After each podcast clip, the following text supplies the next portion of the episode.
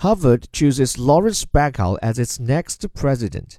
Harvard University's next president will be Lawrence S. Bacow, a former president of Tufts University and a top academic officer at MIT, who was chosen for his diplomatic and leadership skills at a time when higher education is under fire, the university announced on Sunday.